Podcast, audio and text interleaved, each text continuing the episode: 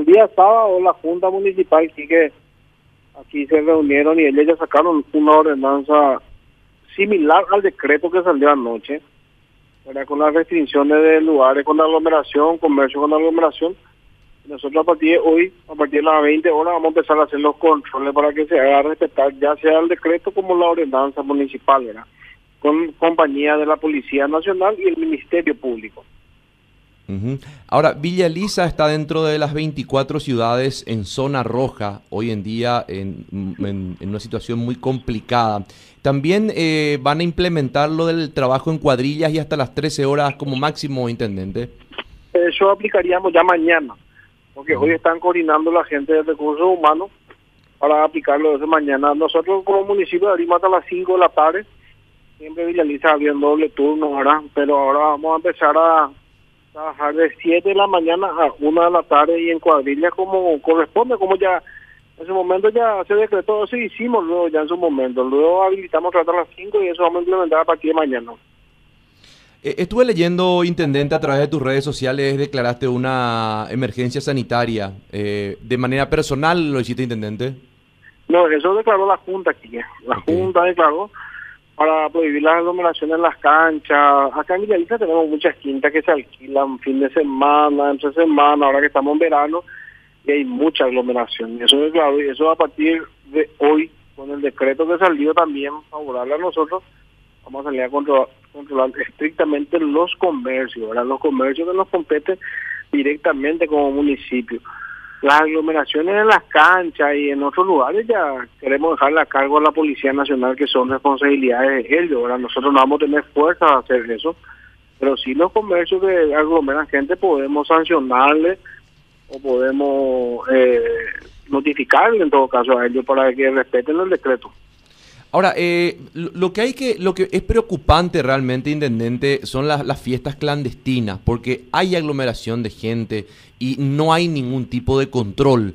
Eh, yo sé que es una facultad de la Policía Nacional el control y justamente hacer cumplir el decreto presidencial, pero yo creo que también la Intendencia debe trabajar, al menos, no digo que haga un patrullaje nocturno, ni mucho menos, pero creo que a la luz del día, y no solamente en comercios formales, porque hay muchos comercios también eh, informales en la zona, y es ahí realmente, Intendente, donde se tiene que dar el control.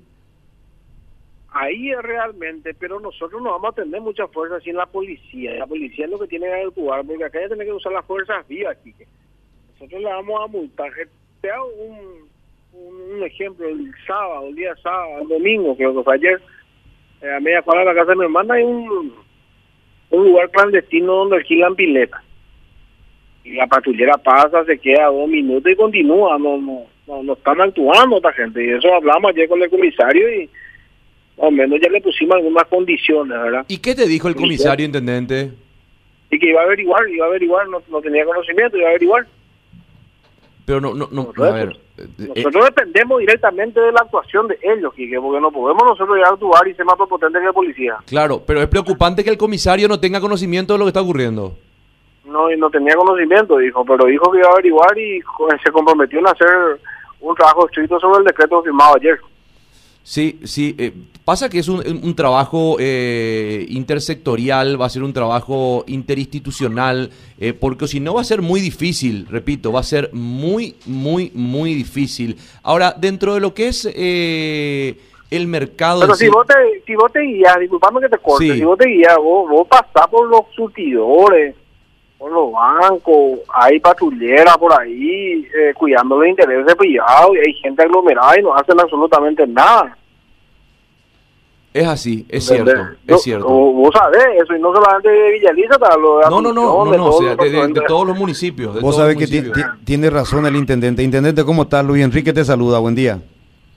Hola Luis, ¿cómo estamos? Bien, bien, bien. Tiene razón el intendente de Villaliza. No solamente ahí pasa en San Antonio y pasa en Ñembuy también. En todos lados. A mí, me, a mí me robaron por tercera vez en la semana pasada. Y, y ¿sabes qué me responden?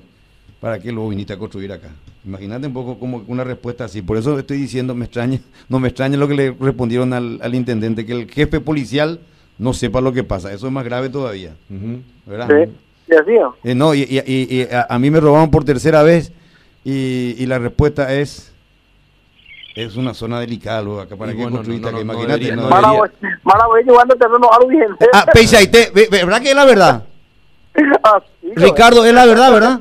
Pero cuando, Sí, cuando, lo que tendrían que hacer es estar eh, protegiéndote en, realidad. no, en serio. Ahora, intendente, volviendo un poco a lo que respecta a la, a la municipalidad, eh, ¿cuál a su criterio es el lugar de mayor concentración de personas que podría ser un, un caldo de cultivo de la transmisión de COVID en, de manera diurna, digamos? En... Acá tenemos muchas plazas, muchos lugares donde juegan y eh, yo, por ejemplo, el Paseo Parque ya a partir de ayer ya está cerrado, donde aglomera también gente, pero ahí se aglomera gente con cuidado protocolar del ministerio, ¿verdad?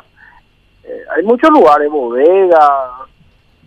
Yo creo que los resultados vamos a empezar a ver entre mañana y pasado. Hoy empezamos el trabajo de cuadrillas de control con la gente de la policía, repite el Ministerio Público, esperamos, esperemos que hagan su trabajo y así poder hacer cumplir este, este decreto, ¿verdad? Paralelamente a eso, Quique, si me da un minuto de tiempo, nosotros hoy iniciamos una construcción del segundo, la construcción del segundo bloque del pabellón de contingencia en el hospital de Villa. Nosotros el año pasado hicimos un pabellón de unidad de terapia intensiva con 10 camas.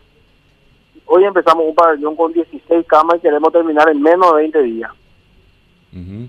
¿Y cómo está el hospital de Villa Elisa, intendente? colapsado, está, colapsado. Y a raíz de eso nosotros tomamos la decisión porque también es responsabilidad del gobierno central darle seguridad de salud a la gente, pero nosotros en esta situación le tenemos que dar acompañamiento y tenemos que darle algún tipo de esperanza a la gente que necesita ese servicio. Eh, me- mencionaste al, al gobierno central. Eh, eh, ¿Reciben ustedes el aporte del gobierno central, de la gobernación? Nosotros recibimos lo que siempre se recibió como municipalidad, royalties, fonasí, juego de azar. En concepto de estas inversiones son recursos propios. O sea, en vez de que yo haga eh, 10 kilómetros de asfalto o 5 kilómetros de asfalto, voy a hacer un hospital de contingencia que el gobierno central tenía que garantizar la salud a cada paraguayo, ¿verdad?